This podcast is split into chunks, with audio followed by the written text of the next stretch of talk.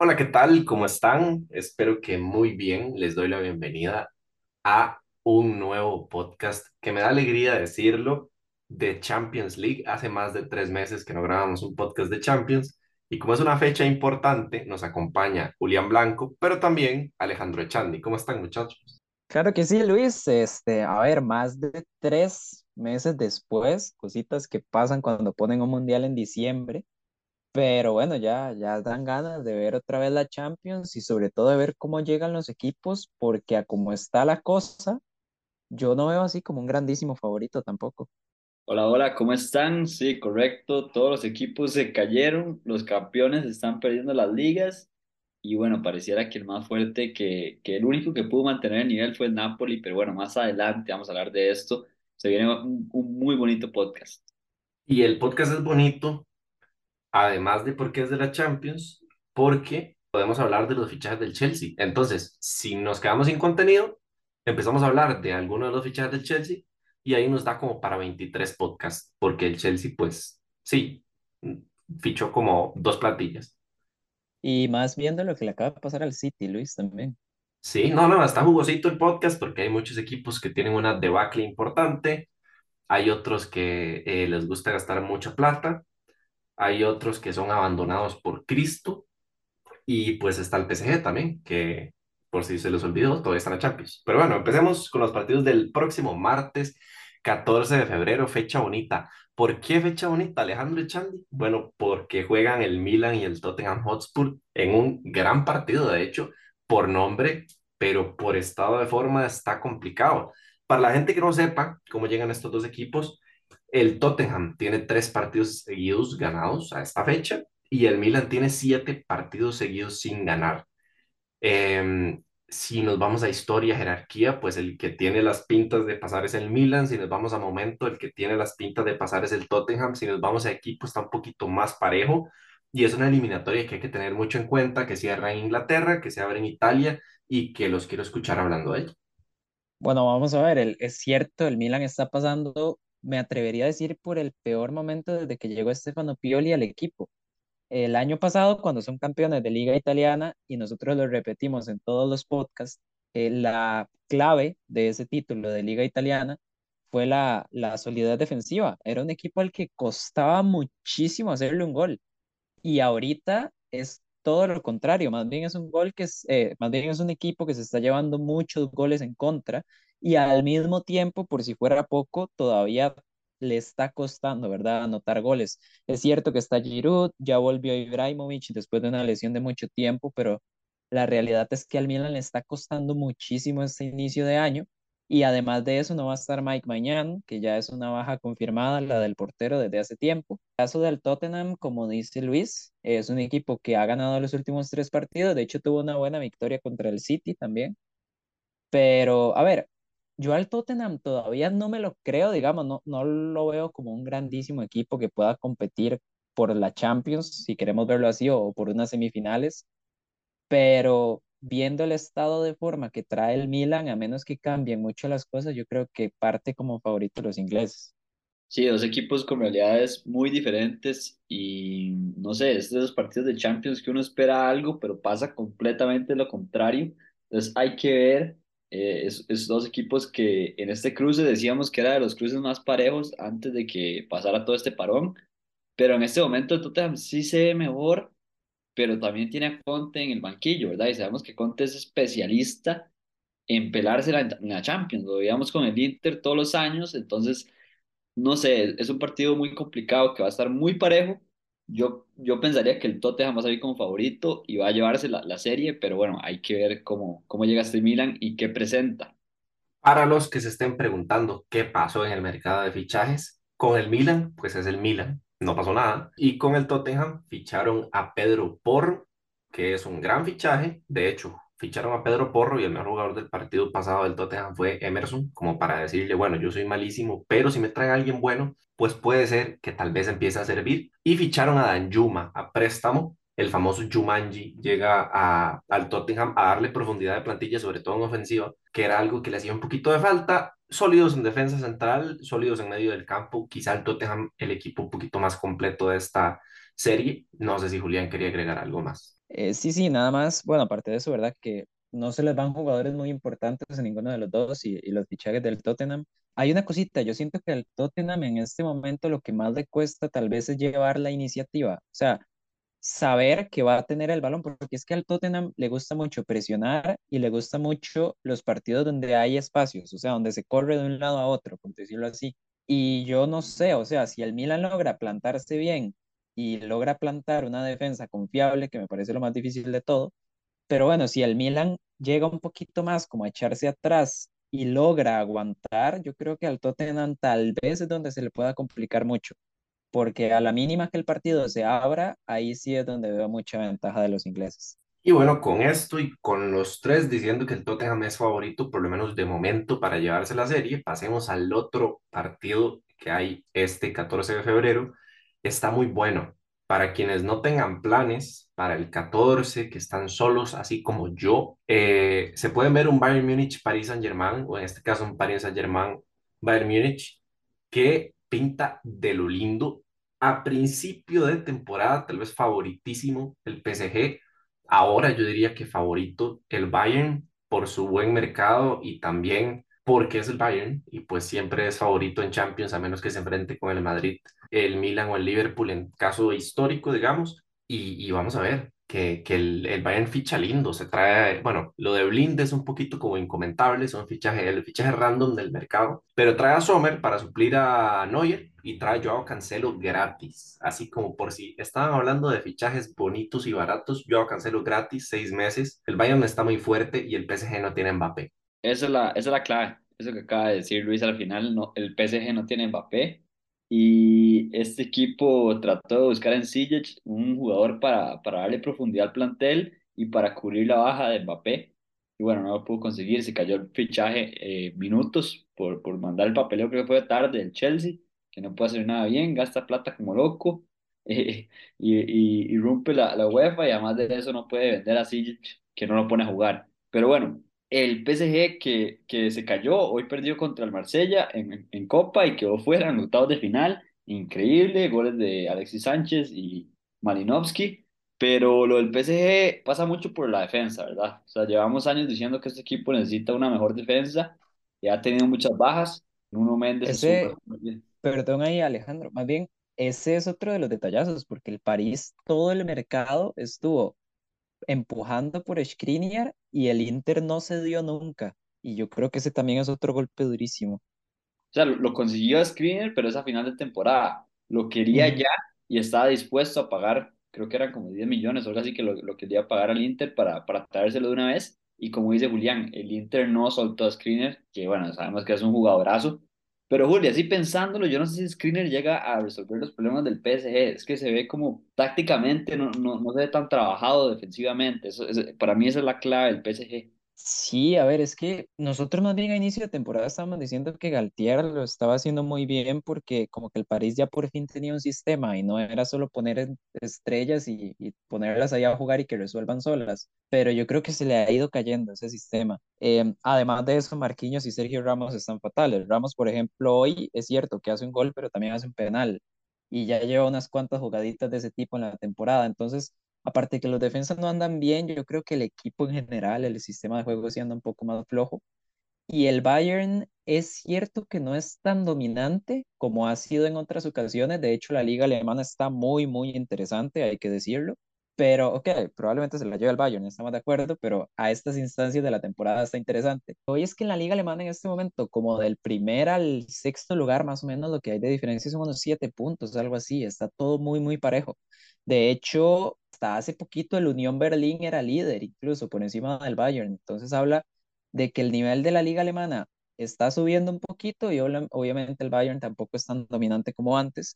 Eh, se va a Sabitzer, ahí me le adelanto un poco a Luis con las salidas. No considero tampoco que sea nada muy serio, sobre todo teniendo en cuenta que ya está sano otra vez.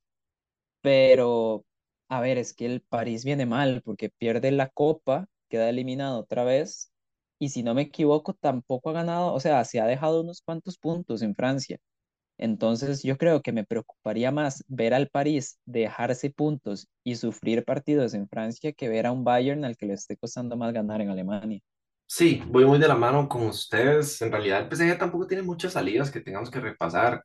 Keylor se va al, Nottingham Forest y Sarabia que se va al, al Wolverhampton. Pero ahí pasa por lo que decía Julián, de que pierde un poco de identidad y esa identidad creo que pasa mucho por la línea central, porque el París eh, solía jugar con Kimpembe o con Danilo como central cuando Sergio Ramos no estaba tan disponible, digamos, y se nota que ya perdió ese ritmo de competencia que lo tenía en la élite mundial y ahora es pues un defensa central con ciertas cualidades importantes, pero que ya no está quizá para competir tanto. Yo creo que es muy favorito el Bayern, salvo que haya alguna presentación individual que haga al PSG pasar de ronda. Es decir, que Messi, que Neymar se vuelvan locos o que vuelva Mbappé en la segunda fecha y, y cambie las cosas para el PSG. Yo creo que dentro de lo normal, si el partido transcurre normal, el Bayern es bastante favorito en esta serie y no sé si tienen algo más que agregar como para pasar los partidos de el miércoles. Nada más que va a estar interesante cómo se plantea el Bayern, ¿verdad? Porque ha jugado a veces con Müller de falso 9, con el propio Musiala ahí arriba, el Choupo-Moting está siendo un jugador muy importante. Entonces esa es mi pregunta, si va a salir el Chopo o si va a salir Müller de 9. Curioso lo que dice nuestro queridísimo Brian Ruiz. Pasemos a analizar el Brujas Benfica. Este partido está curioso. Pinta ver de nuevo al Benfica en cuartos de final, eso se los adelanto porque pues es el favorito. Empiezan en Bélgica, un Brujas que hizo una muy buena fase de grupos, de hecho. No sé tal vez cómo enfocar primero la, la discusión del, del partido. Yo sí veo eh, que el Benfica no pierde tanto en salidas eh, se va como, como de los importantes, digamos, Enzo Fernández y poco más en realidad.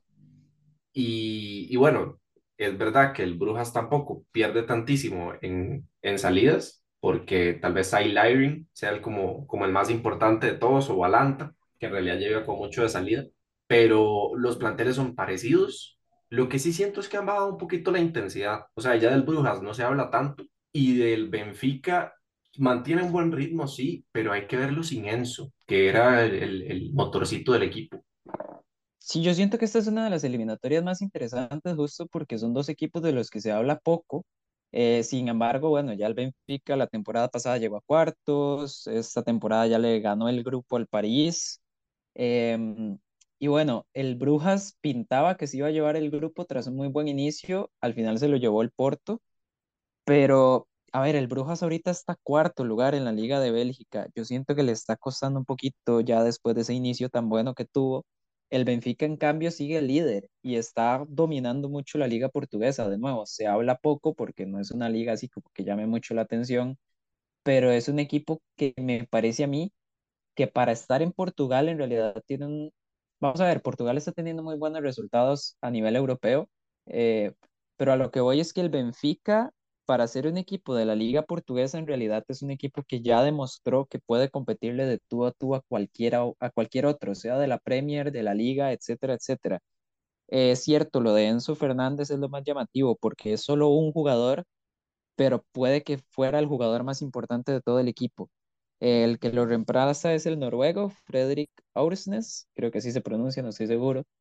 Pero, a ver, yo siento que ya en los partidos de más alta exigencia el Benfica va a resentir no tener a, resentir no tener a Enzo Fernández. Pero en un partido contra el Brujas y un Brujas que no me parece tan bueno como el que inició esta Champions, yo creo que sí se, se lo debería llevar y, y con cierta paz también. Ojo con Joao Mario, que anda encendido con el Benfica, ha clavado varios goles en, en los últimos partidos y tal vez es eso, que, que Enzo dejó un hueco y otros jugadores se están haciendo presentes.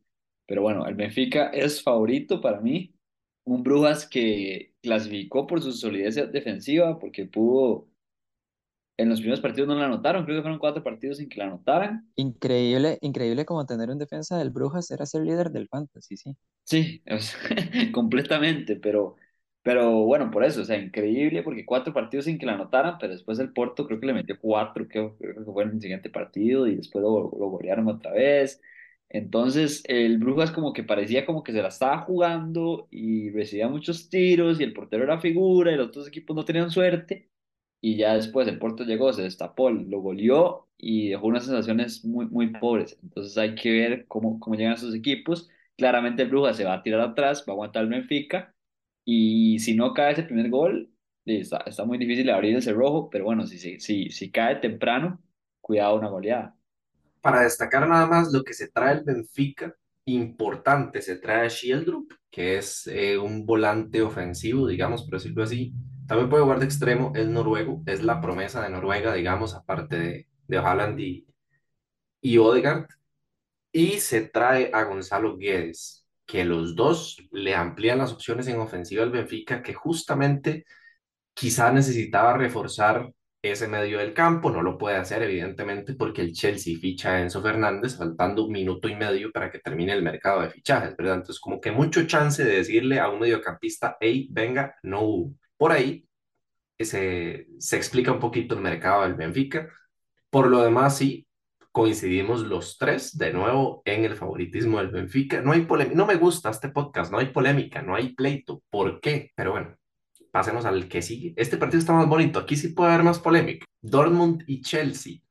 El Dortmund que tiene un estado de forma muy bueno, que es un equipo constante, y decir que el Dortmund es constante, mi gente, es difícil. Siete partidos invicto, y no solo invicto, siete partidos al hilo ganando están ahí, ahí, peleándose la liga con el Bayern, mientras que se enfrentan en la acera del frente a un equipo que de los últimos ocho partidos ha ganado uno, el Chelsea, fue el Crystal Palace, tampoco tengamos así como las expectativas muy altas, le está costando la Premier a varios equipos en general, al Chelsea es uno de ellos, ¿qué hacen para alivianar esa carga, pues se traen 19.314 jugadores, se traen a Fernández, a Malo Gusto, a Madueque, a Mudrik, a Joao Félix, a Andrei Santos, a Badia Chile, a David Datrofofana, así como 340 millones de euros más o menos, para poder solo inscribir a tres de esos jugadores que ficha para la Champions y para seguir siendo no favorito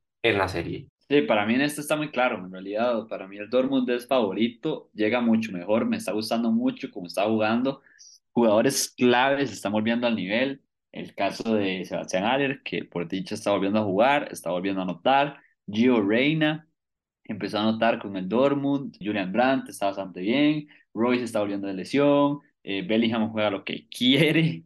Entonces, este equipo del Dortmund, claramente el, el punto bajo es la defensa y va a seguir siendo. Pero bueno, de medio campo para adelante, cada vez se ve mejor prometiendo más. Tal vez el único que no ha estado involucrado y que estuvo un poco más involucrado el año pasado fue, fue Main, que jugaba en el PSV y jugó muy bien en el PSV, muchos goles anotó.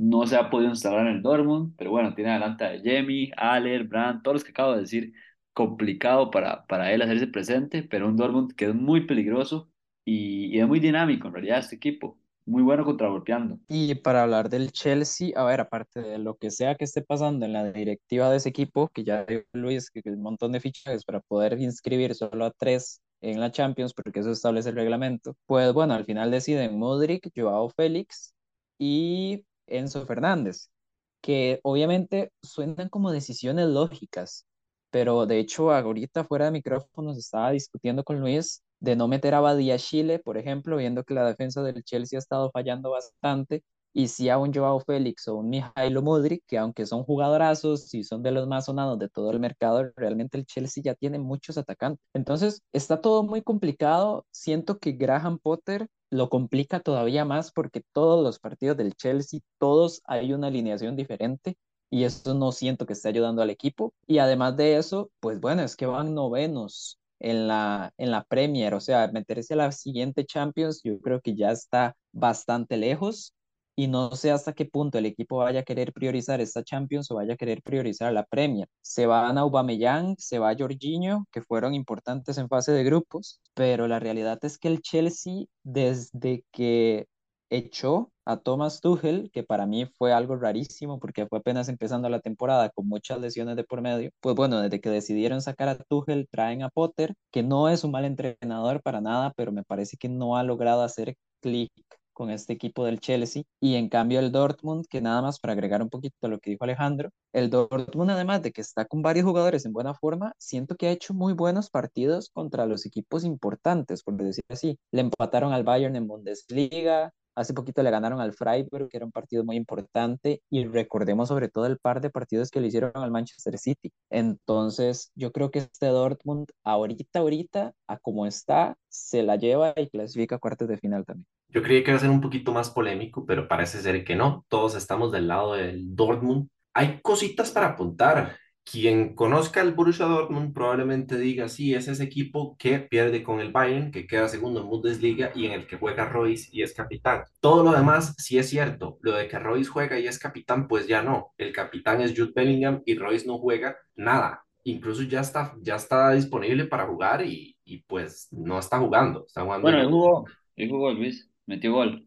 Pase Bellingham. Pero hoy jugó en Copa. O sea, la última de, jugador que está para la Copa, o sea, es un gran jugador, probablemente esté para momentos clave, pero ya no está jugando. O sea, en el esquema del Dortmund habitual, este, pues ya no está siendo parte tan importante. Está jugando a Jemmy, Julian Brand, de vez en cuando juega Royce, de vez en cuando juega Reina, de vez en cuando incluso utilizan a Dahoud como un enganche o al mismo Mukoko.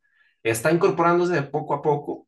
Ok, de momento no está siendo titular, puede que termine siéndolo en, lo que resta de temporada, pero eso habla un poquito de la disponibilidad ofensiva que tiene en la plantilla. Y algo que ustedes no destacaron, que a mí sí me parece bastante importante, es que viene recibiendo muy poco gol el Dortmund.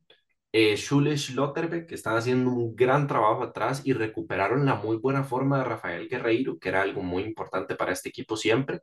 Atrás, eh, o sea, en el banquillo, digamos que tienen a Hummels, que puede llegar a ser una opción, y el Dortmund se, se ve como un equipo un poquito más trabajado de lo habitual.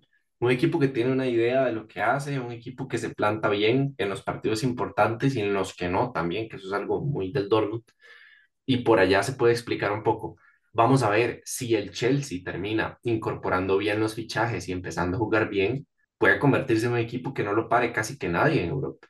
Pero está muy lejos de hacer eso. Es como decir lo mismo del Liverpool aunque el Liverpool no tiene los fichajes que tiene el Chelsea, están muy lejos de su forma. Y con esta forma actual, sí es muy favorito el Dortmund. Pasemos a repasar lo que queda para la próxima semana, que es martes y miércoles. Empecemos con un Frankfurt-Napoli que se antoja bastante, porque el Frankfurt llega en buena forma, es uno de esos equipos que ya dijo Julián que está compitiendo en la liga alemana, y el Napoli es que el Napoli es el equipo más en forma de Europa le lleva como 13, si no me equivoco, 13 puntos de ventaja a su máximo perseguidor en Liga Italiana. O sea que llega con un colchón importante para desentenderse por un par de jornadas de la Liga Italiana y centrarse en la Champions League, aunque no creo que el Frankfurt le suponga muchísimo reto al equipo del Napoli, que sobre todo, además de tener a Baradona en su mejor momento y a Osimhen, que está aportando muchísimo, encuentra solidez defensiva liderados por Kim Min Jae también que es uno de los fichajes baratitos del mercado y que al final le está dando réditos en Napoli. Eh, sí, me gusta mucho lo del Frankfurt, en realidad me ha sorprendido, ojo con Colomani, ha anotado en cuatro partidos consecutivos, es la figura de este equipo, es difícil de manejar y cuidadito para Fantasy, ¿verdad? ¿verdad? Esa es una opción que no mucha gente tiene. Y... Ojo, ojo al dato, ojo al dato. Lleva seis goles en los últimos cuatro partidos desde que falló aquella contra el Divo está vuelto loco el Está potente Chocomani. Y yo ni siquiera digo la falló, que fue una donde el Divo, que se iba para Sí, sí, fue para donde. Pero Colomani, que no creo que dure mucho en el Frankfurt, y este equipo que, que sabe también, es como, tiene un estilo parecido a ese del Dortmund, que sabe contragolpear bastante bien, aprovechar los espacios, la defensa también es bastante floja, y ahí es donde va a pecar contra el Napoli. Pero bueno, me espero una serie con muchos goles yo. Totalmente, yo voy por la misma línea. Yo de hecho no lo veo tan fácil. Luis dice que va a ser sencillo. Eh, o sea, para mí también se la va a llevar el Napoli, pero yo no siento que vaya a ser tan fácil. Este Frankfurt lleva años, es cierto que antes en la Europa League, pero ya lleva años siendo bastante incómodo en Europa. Y bueno, con un Colomani que está teniendo ese estado de forma y otros jugadores también bastante interesantes, como digo, se lo va a llevar el Napoli porque a mí personalmente el Napoli me está pareciendo el mejor equipo de la temporada. pero lo que está haciendo el Frankfurt es muy tuanis, y no solo en Champions, porque esa es otra cosa. Antes el, el Frankfurt uno lo veía en semifinales de Europa League y en Liga iban como octavos. Ahorita no, ahorita está bien que van quintos en la liga alemana, pero como digo, están ahí nomás de, de lo que del Bayern o del Unión Berlín, que son los que están liderando. Entonces, yo creo que va a ser una serie muy interesante. El Frankfurt es un equipo que siempre compite de tú a tú, que juega con ritmo muy alto. Y el Napoli, bueno, el Napoli ahorita es una belleza, la verdad. No tengo mucho más que agregar del Napoli.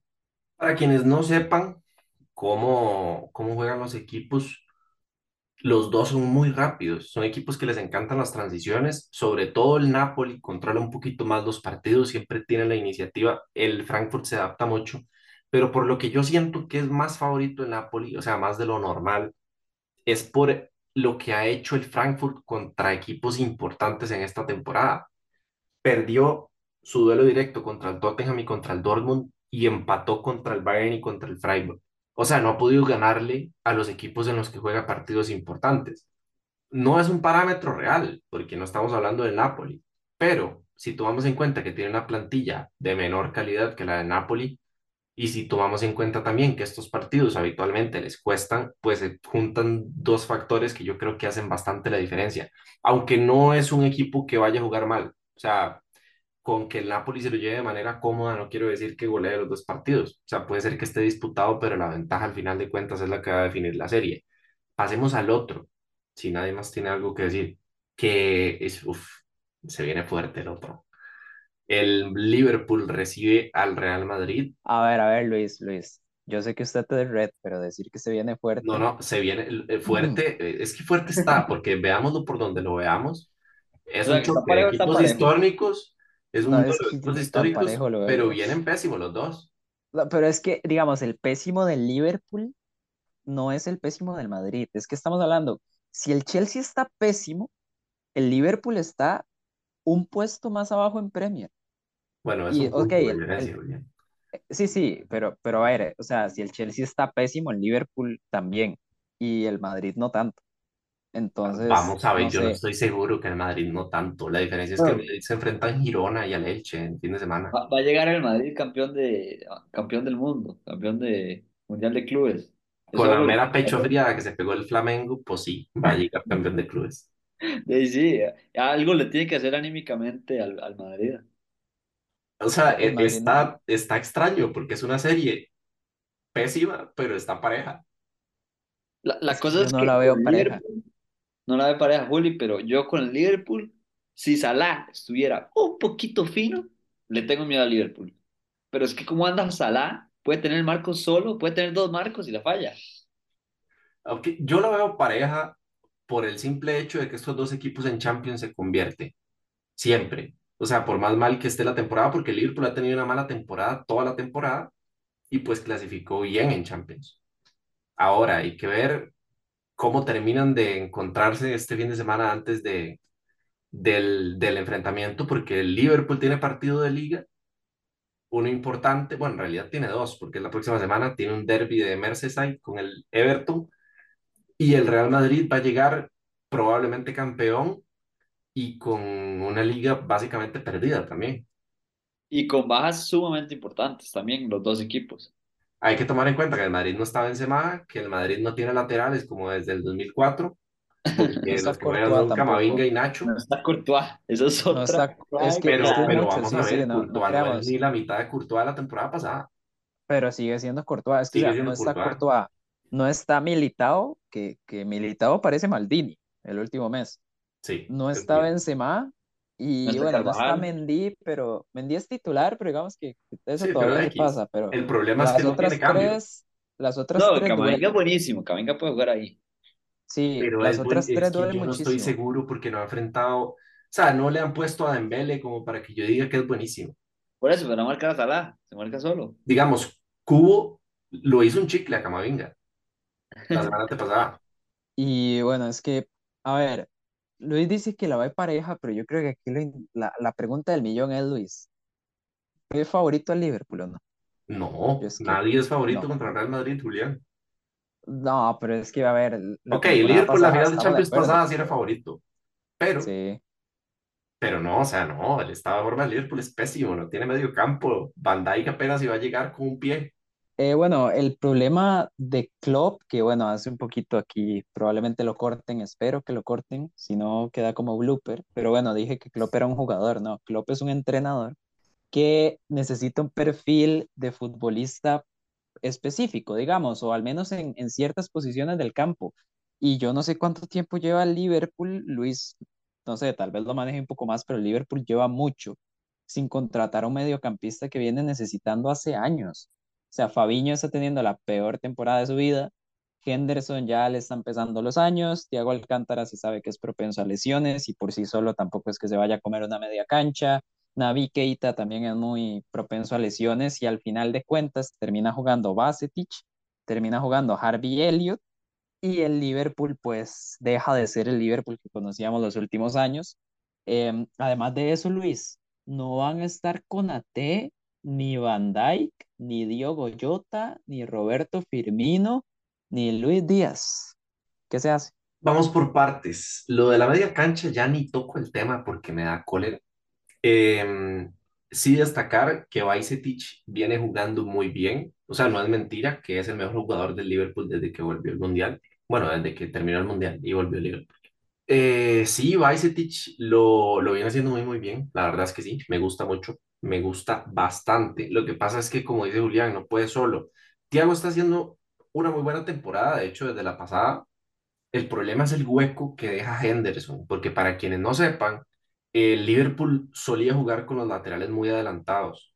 Entonces, cuando Henderson estaba en su momento de decencia, eh, lo que hacía era replegarse un poquito más, cubría un poco la banda de Trent Alexander-Arnold, lo dejaba subir, apoyar en ataque y lo cubría en defensa. ¿Qué pasa? Que ahora Henderson no existe. Entonces, no puede cubrir a Trent en defensa, por lo que además de que inhibe a Trent de subir y crear juego, lo pone a defender y no le da apoyo. No es culpa de Henderson, pero es culpa del Liverpool que no ha encontrado un reemplazo. Entonces ya se tiene que dedicar más a defender Trent y ya no puede atacar tanto. Porque si sube, deja un hueco. Cuando no sube, también deja un hueco, pero si sube, deja más hueco, digamos. Eh, entonces, por ahí va un poquito la explicación. Además de que Salah, eh, desde que le renovaron el contrato, pues está un poquitito peligroso y que Darwin Núñez, ese muchacho está abandonado por Dios, porque no es mentira cuando digo que es el mejor jugador del Liverpool de lejos. Lo que crea, lo que desequilibra, lo que corre es increíble, pero el muchacho necesita un marco más grande. Literal, eso estábamos hablando que entre Salah, Gakpo y Darwin Núñez es el tridente menos efectivo de toda Europa, seguro. O sea, estaba viendo el otro día que Salah es el jugador que más pisa el área rival y yo no sé qué le pasa, pero se le apagó la pólvora completamente. Alguien Oye, también. Alejandro, nada más para, para interrumpir un toquecito que Julián dijo de los jugadores que no llegaban. Ya se incorpora a entrenar Diego Jota, Van Dijk sí llega y Firmino parece que también. Los que no van a llegar son Konate y Luis Díaz. Ojalá con Van Dijk y con Jota se arregle un poquito la situación. Ojalá. ¿Y a quién sí, tal vez? a Gakpo, evidentemente, que vamos a sentar. O sea, el fichaje estrella después del Mundial, después que fueron los jugadores más importantes de todo el Mundial. Yo tengo un, un- sensaciones encontradas con Gakpo, porque usted ve jugar a Darwin Núñez y por más que falle, encuentra que está fallando por desesperación, por intentar aparecer, porque, porque tiene, o sea, tiene muchas ganas de jugar. Gakpo no, o sea, ni pesa. Y es un jugador que llegó no necesariamente para ser titular, y ahora que vuelve Luis Díaz y que vuelve Firmino y que vuelve Diogo Jota, o sea, el muchacho tuvo un mes para aprovechar y yo creo que así como el- fue el peor mes de su vida. No lo juzgo por el resto de, de, su estadía en Liverpool, puede ser que la pegue, pero lo que está haciendo no me gusta. Entonces sí, llegan Jota, llega Firmino, parece ser, y llega Van que, que es importante. Y ya, me callo. Yo tengo un poquito más que agregar, o sea, como digo, sí, son dos equipos, como hemos dicho, son dos equipos que no llegan en un buen momento, pero dentro de ese mal momento, a mí el del Madrid me parece un poquito mejor. Entonces, sí voy a tirar por el Real Madrid. Sobre todo, y Dios, no, Dios no, Ancelotti quiera que sí, quiero ver a Dani Ceballos titular, por favor. Pero fuera de eso, yo creo que el Madrid se lo va a llevar. Iba justamente a hablar de Daniel Ceballos, que para quienes no sepan, no lo tengan fichado o quienes no vean fútbol, Dani Ceballos es el mejor jugador del Real Madrid desde Para el quienes, Mundial. para quienes no sepan, en el último podcast, Luis dijo que todos los mediocampistas del Madrid son top menos Ceballos. Vamos Ahí a ver. En ese momento, Ceballos ni siquiera jugaba. Ah, pero, es que ese, ese es el punto, ese es el punto. Los, los No, o sea, sí no tienen que jugar. El Madrid tiene una facultad perfecta para cualquier jugador hacer una, hacerle una superestrella. O sea, no le pasó con Hazard y con Mariano, nadie sabe por qué, pero el resto sí. Y mala mía, o sea, me equivoqué. Alejandro también, que dijo que Ceballos no le parecía tan bueno por allá. No, no, yo nunca he dicho eso. Mm, yo no sé. Yo Yo nunca creo que este, es- este es un momento de, de la, en la edición insertar esta parte de la conversación en el podcast pasado, de ponerle un efecto así como, como más oscuro, que parezca, que parezca así como antiguo. Como llamada telefónica, Julián, que se escucha, Sí, sí, sí, entonces, entonces sí, nuestros oyentes van a ver de qué es lo que estamos hablando y la posición de cada uno cuando Ceballos estaba desaparecido.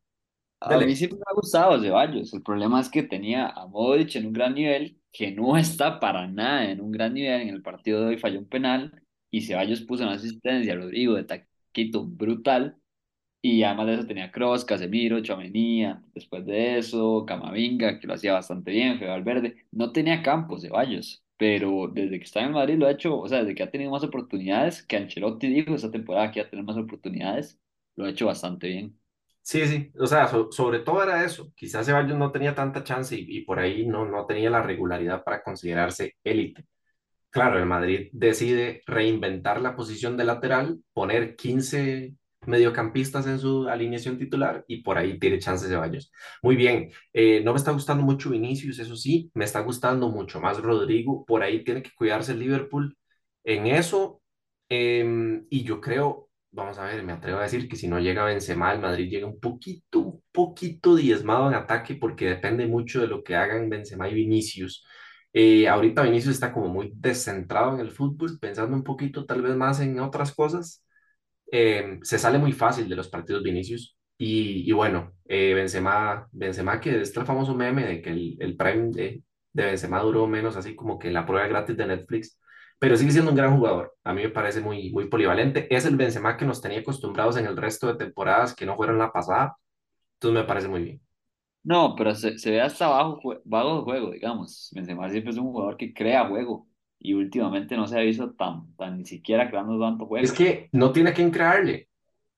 Oye, pero, o sea, digamos, el año pasado la combinación de Vinicius y Benzema era brutal, parecía que se, Es que exactamente, Vinicius está muy desconectado. parecía que eran hermanos, o sea, quienes, eso- quienes no sepan, pues el, el extremo izquierdo del derecho del Madrid es- sigue siendo Fede Valverde. e- ese es un problema, ese era el último punto que yo quería tocar, que para mí tiene que salir con Rodrigo contra Liverpool, pero estoy seguro que va a salir con Fede. Entonces, esa va a ser bastante complicado porque Fede se pierde mucho en el extremo. Puede ser. Y, y segundo ahí a, a don Alejandro. Pasemos porque ya llevamos mucho rato con este partido. Favorito. Yo pongo el Liverpool favorito no por su estado de forma, no por ser red, sino porque si el Liverpool no gana la Champions, pues se queda sin Champions y le va a apostar toda la Champions. Real Madrid favorito. Madrid, yo sí también. Bueno, primera Pasemos al... diferencia, ¿Qué sigue? ¿Qué sigue? Sigue el miércoles, ¿no? Sigue... miércoles 22. Este está, este está. Aquí puede ser que haya polémica aquí también. Hay un Interporto que se antoja para la gente, que está bonito. El Inter tiene sus, sus problemitas internos, porque ya lo comentamos un poquito, que si Skriniar quería salir ya, que dejaba la titular. Los equipos italianos tienen la particularidad de que no fichan, de que no fichen nada. O sea, digamos, en Italia no hay dinero y tiene dinero el, la Juve y lo administra mal y entonces lo denuncian y pierde puntos y todo lo demás. Y, y no tiene así como muchísimas bajas importantes en realidad el Inter. Porto, vamos a ver, yo creo que tampoco. En realidad nadie sale y nadie entra en el mercado de fichajes del Porto.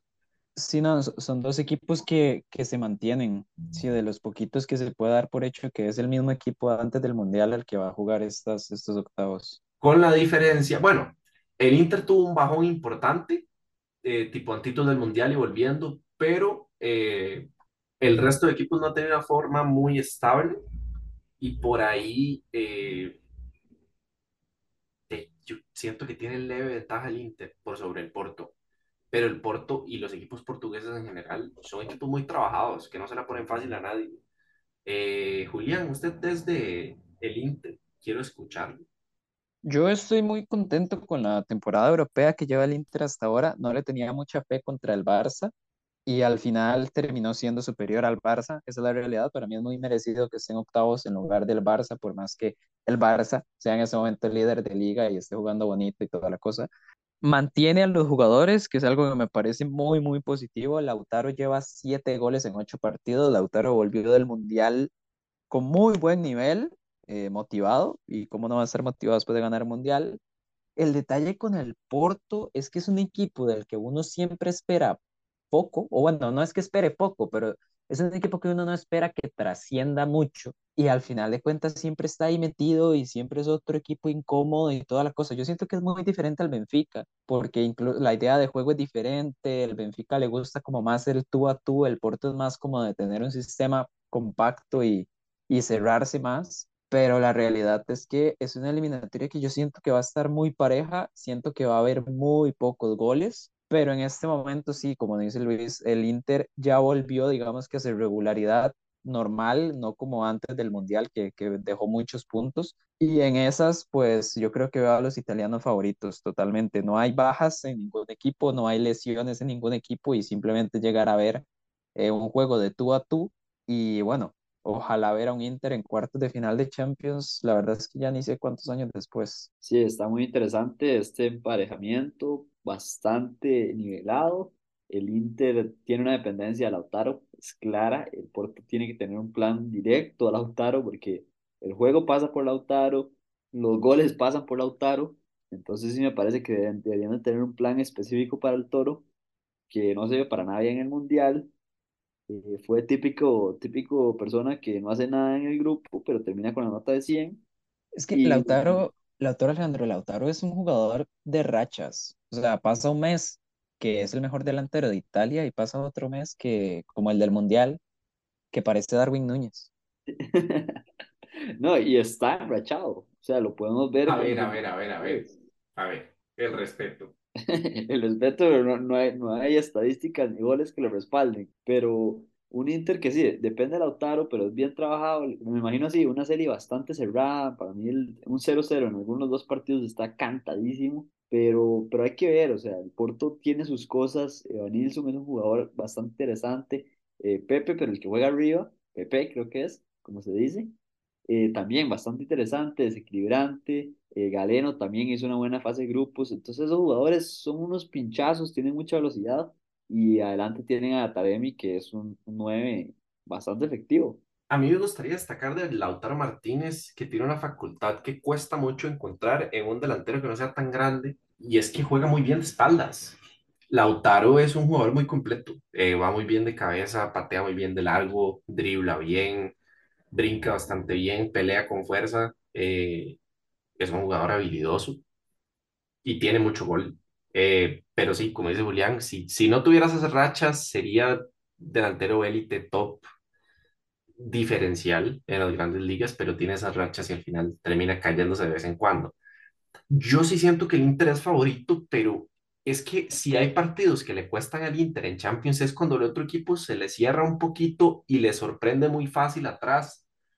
Yo no veo al Inter sí tan sólido en defensa.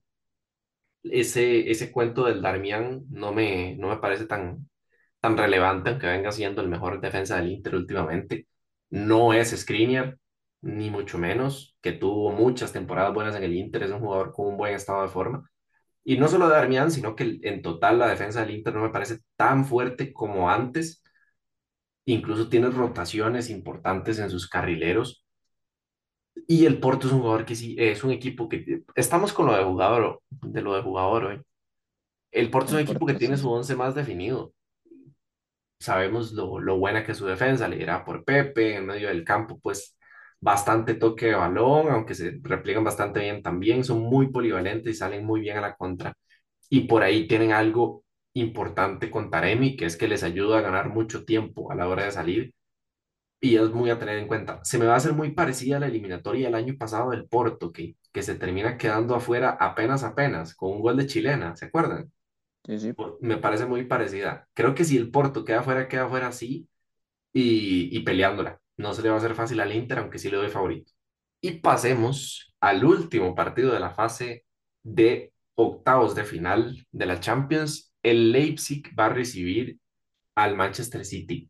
Aquí va a haber manotazos fuertes. Aquí yo solo digo que me parece el peor momento de Guardiola, por lo menos en los últimos cinco años. para mí va a pasar el Leipzig, Julián. Ay, es que, es que Luis quiere polémica, pero yo también Sí, creo que va a pasar el Leipzig. sí. Ah, Es no, que no, ves, no. ese es el problema. Ya no hay polémica en este grupo. Yo tiro lo No, del no, yo sí creo Liverpool. que va a pasar el City. Ah, City. ahí Listo, está la eh, polémica, claro que sí. Vamos. A ver, a ver. Vamos a ver, tirémosle al Chandy. Vámonos. Una mala racha, yo entiendo, pero además N- de No eso, siento que sea por la mala racha. o sea, es que digamos, perdieron contra el Tottenham. Tottenham viene bien. Perdieron contra el United. United viene bien. No, no, o sea, de los últimos partidos que han perdido son esos. Antes contra el Southampton perdieron, empataron contra el Everton, perdieron contra el Brentford. Pero X, o sea, son los chispacillos del, del City que de vez en cuando pierde, de vez en cuando no.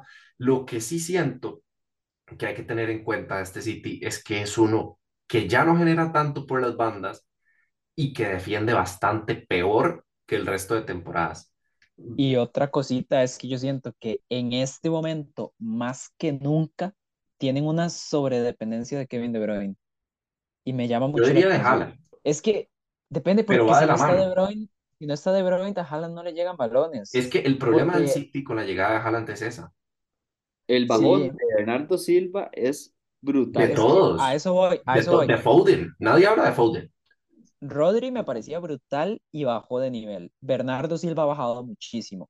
Phil Foden también y todavía Guardiola no le gusta que juegue por dentro, no sé por qué. Y de nuevo, si el balón no le llega a Haaland, pues di, se queda lejos del City y por eso digo que depende mucho en este momento de Kevin De Bruyne. Y es algo que me, pare- me llama la atención porque no es usual en los equipos de Guardiola. Eh, no sé, como, como como tener esta clase de problemas, digamos, que de repente necesites de un jugador para que te genere todo.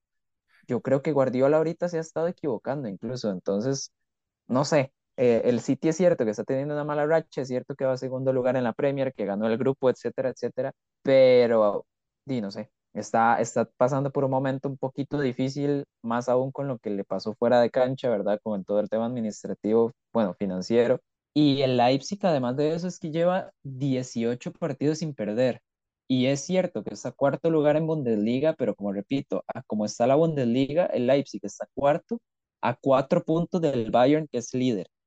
Entonces, yo creo que si hay un lugar para una buena sorpresa en Champions, que recordemos que siempre hay alguna, yo creo que puede ir tirando por acá. A ver, me gusta el Leipzig.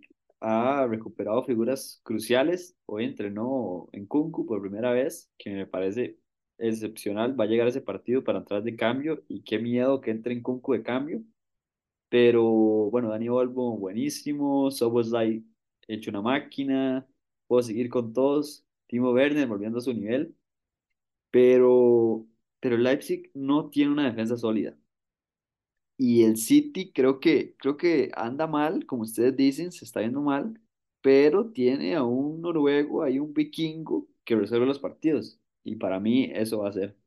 Haaland va a marcar la diferencia. Un pase de a tres dedos de Bruyne, un centro, tiro centro de Bruyne, y se acabó. Para mí se lo lleva el City, pero sí va a ser una, una serie abierta y pareja. Dos cositas con lo que dice Alejandro. Primero, tema defensa sólida, no sé. Lleva 12 partidos de que no le hacen más de un gol. Yo sí veo una defensa bastante bien planteada. Y lo segundo, la ventaja del City, suena, suena contradictorio, pero es verídico también. La ventaja del City es el problema del City. La ventaja del City son De Bruyne y Haaland. Si De Bruyne le pone una bola en la cabeza o en el pie a Haaland es gol. El problema es que si marcan bien a De Bruyne y a Haaland, no hay nada en el City. O sea, el City está en un nivel tan bajo fuera de esos dos que si no aparecen esos dos, es muy probable que el City se vaya en blanco. Y me remito a, a los últimos partidos que Haaland no ha anotado, digamos, que fueron justamente los que el City perdió, sin contar el de FA Cup de, del Arsenal, digamos, por decirlo así.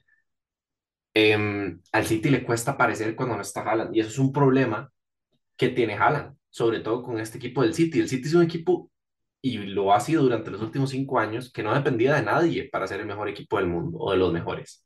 Y llega Haaland y el equipo se acostumbra a una dependencia de un jugador que casi siempre aparece, pero que en el momento que no aparezca, pues se va a notar.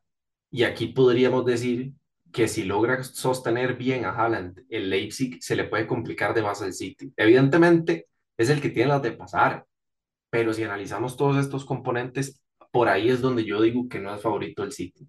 Y bueno, de esta forma terminamos el análisis de los equipos, de los partidos de la jornada que viene. Antes de terminar el podcast, hay que decir una cosita interesante, de la que yo no me siento muy orgulloso, por cierto. Adivinen quién va líder en el fantasy. Eh, A eh, ver, de, eh, eh. de ese fantasy ya ni me acuerdo, la verdad. Es que Julián va mal.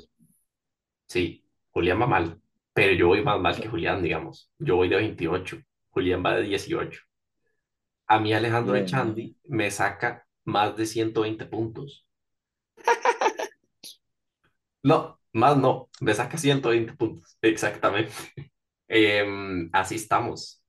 Eh, vamos a ver, repasemos un poquito qué es lo del fantasy, por si no saben, si no se acuerdan y escuchan el podcast, pues recuerden que estamos en la dinámica del fantasy aún. Alejandro Echandi tuvo una muy buena fase de grupos, va líder del fantasy. Yo no sé cómo hace, digamos, eh, porque siempre saca puntos raros, pero bueno, cosas de, cosas de campeones de, de fantasy de la Copa del Mundo, por aquello. Em, va líder Beto FC, va a segundo lugar. Gimnástica Española de Felipe Trigueros, que siempre está por ahí, pues va tercero. Kenos, que también siempre está por ahí, va cuarto. Y la Jazarneta de Miguel Guerrero de Oliva va quinta. Miguelito, sea donde sea que estés, te queremos mucho. Ojalá gane el Fantasy. ¿Sabe quién va sexto, muchachos? Esto, esto es un buen meme. Es que eso, eso yo siento que no hay que decirlo porque le quita demasiada credibilidad al fantasy. Al podcast. A todo, o sea, a, a todo, o sea, ya no me, digamos, me dan ganas hasta de quitar los premios y todo el fantasy solo porque Y eso sin pasa. usar comodín. Es increíble. Bueno, yo no sé si yo usaba comodín, déjeme ver. O Yo creo sea, que de sí. hecho, de hecho yo le, yo le pregunté qué había hecho, bueno, ya revelémoslo, el sexto lugar es David Loaiza, que es nuestro compañero de punto de partida, que si ustedes nunca lo han escuchado en un podcast de fútbol, por algo será, porque él está en otros deportes, no en fútbol. Y le pregunté la táctica, bueno, qué es lo que ha hecho, digamos, para que le vaya tan bien esta jornada, y literalmente me dijo, yo nada más puse a los jugadores con el porcentaje más seleccionado que me alcanzara el presupuesto. Eso es todo. Es está increíble. sexto. No, lo increíble es que puso a, a Diego Costa y le hizo 16 puntos de una jornada y la siguiente lo sentó y hizo 15. Es, Sí, por es- dicha no le hizo esos 15, si no estaría top 3, supongo. no sé. sí. Sí, la verdad es que lo de nuestro compañerito David Loaiza, pues está muy curioso. Em, sobre todo tema, tema capitanía y eso, que, que eso sí lo decide él y nadie sabe cómo siempre sale bien. Pero bueno, ahí está el fantasy, se lo dejamos por si quiere revisar cómo está su equipo. Recuerde que tiene fichajes ilimitados, por lo menos en esta, en el inicio de esta fase. Yo debería hacer varios porque tengo todo el equipo eliminado, por, yo soy el abandonado por Dios del fantasy. Entonces, pues nada me sale bien, como cuando meto a Firmino no juega y cuando lo saco hace un doblete y una asistencia, cosas que suelen pasar. Eh, pero les recuerdo que ahí está Fantasy para que revisen y sigan al tanto de ese equipo. Además de eso, este, les recuerdo que nos pueden seguir en cualquiera de nuestras plataformas, Instagram, Facebook y TikTok como punto de partida guion bajo CR. Si tienen alguna duda, alguna sugerencia o lo que sea, o si quieren tirarle a Alejandro Echandi en el, en el, en el podcast, en el fantasy, en lo que sea, pues por ahí pueden escribir, ponen arroba Alejandro Echandi, ahí les sale, le tiran un poquito y quedamos bien. Por lo demás, eh, esto fue todo por el podcast de hoy. Espero que lo hayan disfrutado y nos escuchamos hasta la próxima. Hasta luego.